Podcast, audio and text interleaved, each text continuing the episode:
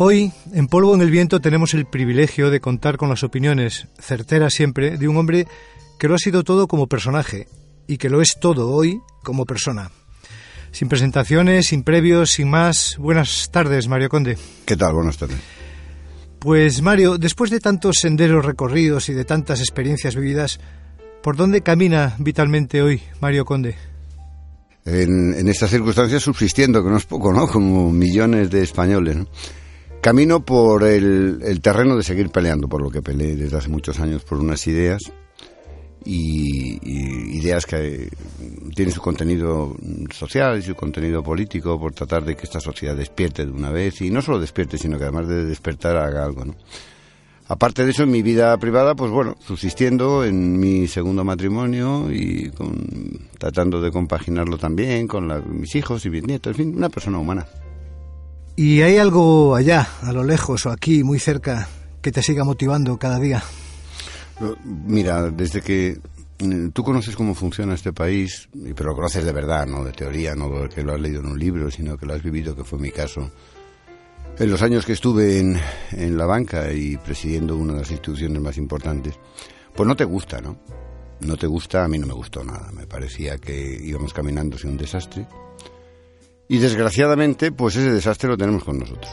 Porque un país que tiene 6 millones de parados, el 50% de sus jóvenes fuera, etcétera, etcétera, etcétera, etcétera, pues es un desastre. ¿Qué es lo que me motiva? Pues tratar de contribuir humildemente a ver si lo arreglamos. Pero no solo que lo arreglemos de momento, sino que creemos de una vez para siempre un tipo de sociedad un poquito más humano, más más capaz de organizar una convivencia real y, eso pasa porque tengamos que hacer las reformas que las tengamos que hacer. ¿no? Lo que me motiva es dar las ideas y ayudar en lo posible a que mis nietos vivan un tipo de sociedad distinta al que yo he vivido. Yo he visto a un Mario Conde muy feliz, ilusionado, muy tranquilo también, a veces cansado, muy aburrido y muy harto. Pero nunca he visto a un Mario Conde triste. ¿No se deprime nunca, Mario Conde? No, la verdad que no. O sea, es decir, mm, aburrirme tampoco, ¿eh? Porque cuando un hombre se aburre piensa. Pero triste, triste, hombre, el día en que murió mi primera mujer me invadió un profundo sentimiento de tristeza. Pero no me deprimí. Es decir, yo creo que tenemos frente a la tristeza la alegría de vivir, el despertarse todas las mañanas y decir, coño, estoy vivo, ¿no? Estoy vivo y por tanto tengo la obligación conmigo mismo y los que somos creyentes con lo superior de, de seguir tirando para adelante, ¿no? Y de cualquier circunstancia, por muy negativa que sea, por muy mala, siempre se puede sacar una enseñanza y esta es mi, es, mi regla. Por tanto, nunca me deprimo porque de cualquier cosa mala que me suceda saco una enseñanza y una oportunidad. Yo he leído una frase suya que dice textualmente, no debemos tener miedo de acudir a España para mejorar España. ¿Le duele España a Mario Conde? Hombre, claro, me duele profundamente. Esa frase es, yo creo que la que terminó el discurso que di en el año 1993. ¿Y qué es lo que estaba queriendo decir? Primero, mejorar España. España va mal. O sea, si hay que mejorar algo es que algo va mal. Acudir a España, ¿qué significa? Acudir a los españoles, pero no acudir a una serie de señores que se arrogan el, el privilegio de ser enviados de no sé quién para salvar un país, ¿no? Yo decía, señores españoles, salvémonos a nosotros mismos, ¿no? Somos mayores de edad, somos un país muy viejo, tenemos una cultura muy arriesgada, muy arraigada, perdón. Tenemos mucha experiencia de desastres que nos han asolado. Venga, vamos a ponernos manos a la obra, vamos a trabajar nosotros por nosotros, ¿no? ¿Qué ha pasado? Que desde 1993 hasta aquí a la sociedad española los políticos la han castigado. Y las instituciones más importantes que teníamos nosotros, pues las han prácticamente eliminado del mapa. Bueno, eso tiene un lado malo y tiene un lado, un lado bueno. El lado malo, ¿cuál es? El que no tenemos instituciones que nos defiendan. ¿Y el lado bueno, cuál es? Pues que somos conscientes, ¿no? Y somos conscientes de que no podemos seguir viviendo así, que tenemos que trabajar. Y por tanto, España es la única que puede arreglar España. ¿Hay todavía recetas mágicas para España? ¿O recetas desde dentro del sistema? ¿O recetas revolucionarias? Todo lo que sea cambiar unas instituciones que están caducas y que han demostrado que no funcionan, le llaman revolucionario, ¿no? Mm, yo creo que no es nada revolucionario. Nosotros hemos probado, mire ustedes, el Parlamento no funciona, y algo que no. Los partidos políticos así concebidos no funcionan, pues claro que no. Los sindicatos así concebidos no funcionan, pues claro que no. La justicia, etcétera, etcétera, etcétera, etcétera. Entonces, cuando una cosa no funciona, decir que la quieres cambiar no es, no es nada revolucionario. Es sencillamente sensato, sensato. ¿Qué ocurre? Que en este país, como en algunos otros, existen fuerzas reaccionarias ¿Qué se entiende por fuerzas reaccionarias? Pues aquellas que no quieren cambiar. ¿Y por qué no quieren cambiar? Porque las cosas van mal ya. Pero nunca van mal para todos. Hay una serie de señores que yendo mal para muchos, incluso no les va mal o les va muy bien. Esas son las fuerzas de la reacción que nunca querrán cambiar. Por ejemplo, tenemos 6 millones de parados. ¿Cuántos políticos parados? Ninguno. Tenemos muchísimas familias sufriendo que no pueden llegar a fin de mes. ¿Cuántas de los políticos? Ninguna. Tenemos personas sin oportunidades mm, para desarrollar sus trabajos. ¿Cuántos políticos? Ninguno. ¿Cuántos jóvenes de verdad que son políticos están fuera? Ninguno. Están en las nuevas generaciones de los distintos partidos. Entonces, por tanto, esas son las fuerzas verdaderas de la reacción. Y en eso sí hay que ser revolucionario. Hay que quitar de en medio lo que no funciona. Pero de una vez, y, y que ya va siendo ahora. ¿Europa existe, Mario? Digo políticamente hablando o económicamente hablando. Eso fue uno de los grandes errores que hemos cometido. Europa es una entidad geográfica, cultural, pertenecemos a un mundo de occidente pero Europa no es una nación en sentido estricto, ni lo es en el orden jurídico, hay un derecho romano, hay un derecho germánico, ni lo es en el orden constitucional, hay un modelo anglosajón, hay un modelo continental, ni lo es idiomáticamente, tenemos distintas lenguas, etcétera, etcétera. Y tenemos una historia y un pasado y tenemos unas culturas que forman parte de nuestro sentir nacional. Entonces, de repente, no sé a quién se le ocurrió la idea de que Europa era una nación, y eso es una profunda estupidez. En Europa no hay un concepto de nación. Hoy yo, por ejemplo, y como yo, millones de personas nos sentimos formando parte de Europa, pero lo que somos es españoles, lo que somos es franceses, lo que somos es alemanes, lo que somos es ingleses. Y eso no es nada de nacionalismos retrógrados ni tonterías de estas. Esto es ser lo que eres y punto y final. Y eso que tiene una larguísima historia no se arregla con que se reúnan unos señores en Bruselas y se pongan a escribir sobre un papel una constitución política. Ni tampoco una constitución, llamémosle monetaria. Hemos inventado un euro, sí, pero hay un euro alemán, hay un euro español, hay un euro italiano, hay un euro francés, etcétera. Europa es una unidad política para nada, lo que es es un conjunto de personas que se reúnen alrededor de una mesa que nos dicen que no sé qué de solidaridad europea y al final cada uno barre para su propia casa, como está pasando con los alemanes, que los alemanes cada vez que dicen una cosa lo dicen para ellos. Hoy Europa es Alemania en tratando de conquistar por esta vía política lo que no ha conquistado históricamente por las armas. Por tanto, es hora ya de que los españoles nos dejemos de tontunas, que dejemos que, de que nos cuenten historias muy bonitas que la realidad demuestra que no es así y digamos, señores, esta España merece otro sitio en Europa. Tenemos que cambiar nuestra posición en Europa. Y o cambiamos nuestra posición en Europa o le decimos a los europeos, esperen ustedes un ratito, vamos a arreglar nuestros problemas y ya volveremos. Yo cada vez que te oigo hablar de la posibilidad de volver a la independencia monetaria española, la gente se lleva las manos a la cabeza, como si eso fuese la gran catástrofe que le podía ocurrir a España. ¿Es posible volver a la independencia monetaria? Yo creo que, vamos a ver, eh, lo que es una catástrofe seguro, seguro, seguro, lo que tenemos con nosotros. Eso sí que es una catástrofe. O sea, por tanto, que no me digan que aquello, a ver si es una catástrofe. ¿Qué pasa? ¿Que lo que tenemos ahora es una cosa maravillosa? Lo que tenemos ahora es un desastre de país. Y ese desastre del país no solo es que sea una fotografía, es que es un vídeo, es que el año que viene va a ser peor. Y cada vez que nos hacen unas predicciones, no solo no se cumple, sino que van a peor. Por tanto, señores, no elijamos entre una bondad y una catástrofe. Seamos sinceros, lo que tenemos es una catástrofe. ¿Cómo hay que hacer? Arreglarla. Ah, bien. ¿Y cómo, cómo se arregla? Pues conociendo las causas. ¿Y el euro es una de las causas de esta catástrofe? Respuesta, sí. Hace un montón de años ya lo dije y resulta que entonces era un euroscéptico, un no sé qué, un no sé cuántos. Bueno, ahora ya son muchos los que dicen, ¿y por qué el euro es un desastre? Hombre, porque no hay una moneda única. Porque un empresario español compra el euro a un banco español a un precio y un empresario alemán a la tercera o la cuarta parte, etcétera, etcétera, etcétera. Entonces, ¿sería una catástrofe salir del euro? Lo que sería una catástrofe es seguir instalados en el euro como estamos ahora.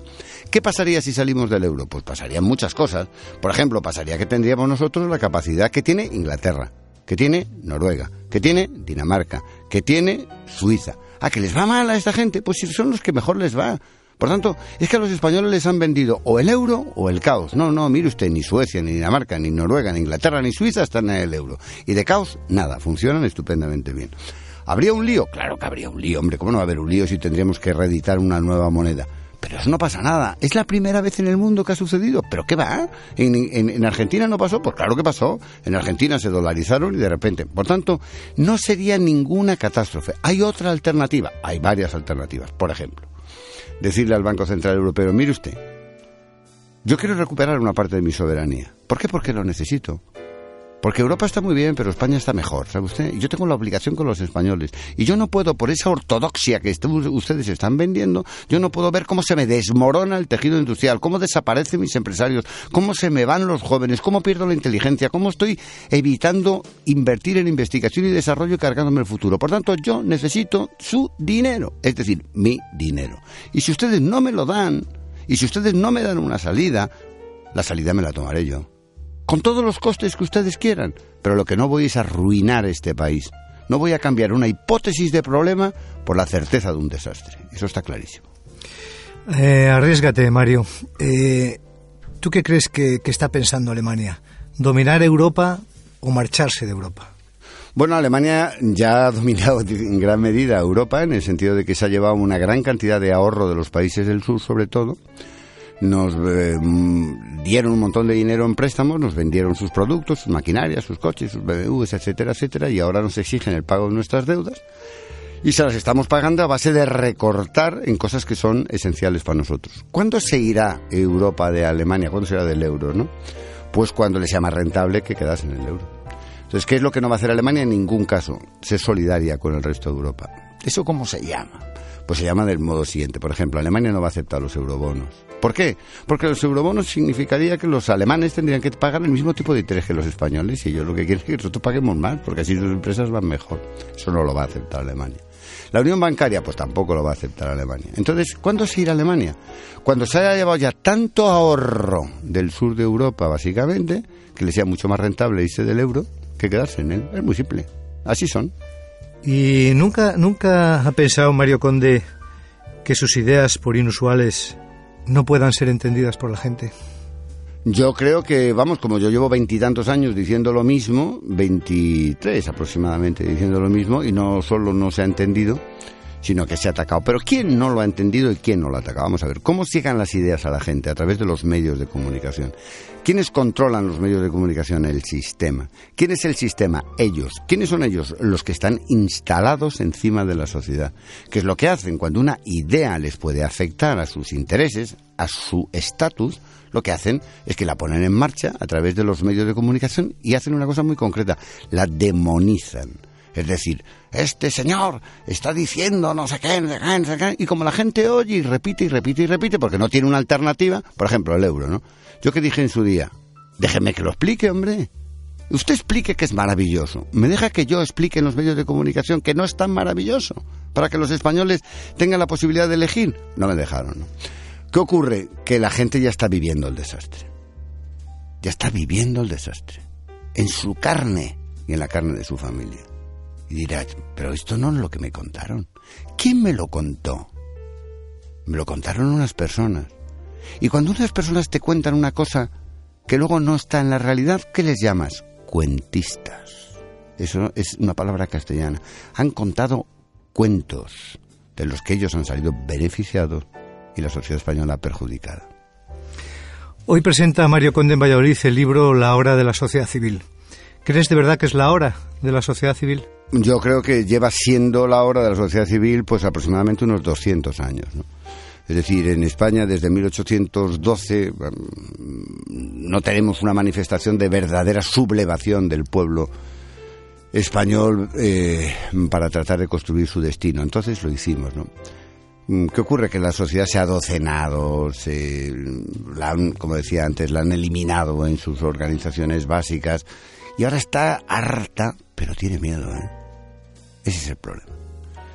Tienen miedo los empresarios a no poder pagar las nóminas, tienen miedo los autónomos, tienen miedo los pensionistas, tienen miedo los jóvenes, tienen miedo los profesionales, tiene todo el mundo miedo. Eso es muy malo. Porque como tienes miedo y estás un poco asustado, pero hay que decirle a los siguientes señores, del miedo no se sale con miedo. ¿eh? Del miedo se sale dando un paso adelante. Los judíos dicen que el que tiene miedo se cae. Y, y es verdad, es verdad. Por tanto, hay que superar ese miedo y decir, vamos a evitar que el día de mañana tengamos que seguir estando haciendo lo mismo que hoy. Pero demos un paso al frente, hombre. Dejemos de, estar todo el día hablando, comentando, protestando. Empecemos a actuar ya. Claro que es la hora. Lleva siendo mucho tiempo la hora. Hace años en Italia los jueces pusieron patas arriba el sistema político italiano y todo cambió. ¿Puede pasar lo mismo en España? No lo creo, porque en España mm, han sido muy listos. Eh, primero controlaron el Parlamento. ¿no? ¿Cómo controlaron el Parlamento? Con las listas cerradas. Entonces, para ser parlamentario tienes que obedecer al jefe. Por tanto, el Parlamento es una cosa de tres. Ya está. Con tres. Los demás, no sé para qué pagamos tanto parlamentario. Si al final votan lo que les dice el jefe, ¿no? En segundo lugar, después de hacer eso, dijeron, anda, ¿y, esto cómo puede fallar? Pues puede fallar si los jueces se ponen en contra nuestra. ¿Y qué hicieron? Crear un sistema por cuya virtud ellos nombraban a los jueces. Entonces, ¿lo que estoy diciendo yo es entonces que los jueces los nombra el poder político? Respuesta, sí, estoy diciendo eso. Por ejemplo, para llegar a ser eh, presidente o magistrado del Supremo, ¿qué tiene que pasar? Que te nombre. ¿Quién? Un consejo. ¿Qué consejo? El del Poder Judicial. ¿Y ese consejo quién lo componen? Personas. ¿Que las nombran quién? Los políticos. Ah, o sea, que aquellas personas que nombran los políticos son los que me hacen a mí ser magistrado del Supremo, por ejemplo. Respuesta, sí. ¿Con quién me tengo que llevar bien? Con esas personas. Y esas personas que son políticos. Por tanto, para ser magistrado del Supremo te tienes que llevar bien con los políticos. Y luego, cuando el día que te jubiles, como dependes del Ministerio de Justicia, pues si te llevas bien con el Ministerio de Justicia, a lo mejor te mantienen el coche, te mantienen un sueldo, te dejan que vayas a hacer unas ponencias, etcétera. Por tanto, aquí en España es muy complicado que los jueces se rebelen, porque están controlados. Entonces, ¿eso qué significa? Que en el sistema lo tenemos mucho más bloqueado que en Italia. Lo tenemos más difícil, ¿no? Porque los jueces son solo y nada más que una parte del sistema. Eso no quiere decir que no pueda haber un juez por ahí que haga alguna cosa u otra. Sí, sí, lo hay. Y eso no quiere decir que no haya jueces honrados que estén en provincias. Claro que los hay. Y no quiere decir que no haya fiscales honrados. Los hay. Pero los fiscales y los jueces que en estos momentos tienen una capacidad real de control del poder político son poder político. Por lo tanto, sistema absolutamente blindado. Absolutamente. Por lo tanto, desesperanza absoluta. Bueno, eh, lo que pasa es que siempre ha pasado así en la historia, ¿no? Un día los sistemas se derrumban. Eh, nunca se sabe por qué. Nunca se sabe por qué. Yo espero, confío, quiero, deseo que no haya ningún movimiento de violencia. Pero a veces están ciegos, ¿no? No se dan cuenta de la irritación social que hay en la calle como ellos no pisan la calle, como están en sus despachos y como siguen recibiendo las nóminas todos los meses sin ningún problema, no están nada irritados. Y, lo que les preocupa es si la televisión dice de ellos que han hecho esto, que han hecho lo otro. Pero no les preocupa si las familias no pueden comer. No les preocupa lo que está pasando con los comedores sociales. No les preocupa que las familias tengan que quitar a los hijos de los colegios porque no los pueden pagar. No, no les preocupa que las familias se desangren porque muchos de los miembros tengan que irse a buscarse las habichuelas fuera. ¿No les preocupa que las ancianas estén pagando con sus pensiones las hipotecas de los créditos concedidos a los nietos? ¿No les preocupa que los nietos y los hijos vayan a sacar a las, a las personas mayores de los centros de asistencia para poder vivir con esas nóminas? Eso no les preocupa. Les preocupa que si el país, el mundo, no sé qué dice, no sé qué de ellos. Pues va siendo hora de que dejen de preocuparse por lo que dicen de ellos y empiecen a preocuparse de verdad, de verdad por lo que está pasando en España. Porque si no, yo, desgraciadamente, me temo que la gente está demasiado enfadada. Eh, vamos terminando, Mario. Eh, sé que le gusta navegar, oír música, leer, la fotografía, escribir, pasear, las buenas conversaciones. Dime algo que hayas intentado aprender o hacer y que no hayas conseguido. Tocar el piano y tocar el violín. Y además que soy un imbécil porque eh, me apasiona la música y mi madre me dijo, pues vas a aprender, porque mi madre toca muy bien el piano, tiene la carrera, pues vas a aprender a tocar el piano y vas a hacer la carrera. Y en aquel, como era un imbécil, dije, pues no, pues no, no me, no me apetece, me apetecía. Además creo que era una época que me gustaba una moza de Galicia y andábamos por allí, pero bueno, ¿qué la vamos a hacer, no? Y, y, luego cuando ya tuve un poquito de tiempo, pues empezó mi vida profesional, ya tampoco tuve tiempo. Y ahora, ahora lo que hago es que cuando oigo, oigo a alguien que está tocando el piano, me siento a su lado y me entra el complejo de idiota por no saber hacerlo, pero como me gusta tanto la música, prefiero, prefiero ser un idiota sentado al lado de un piano que quedarme sin oírlo. Gracias, Mario. Espero que algún otro día estés con nosotros y muchísimas gracias por estar hoy aquí. Encantado, hombre. Gracias. Encantado.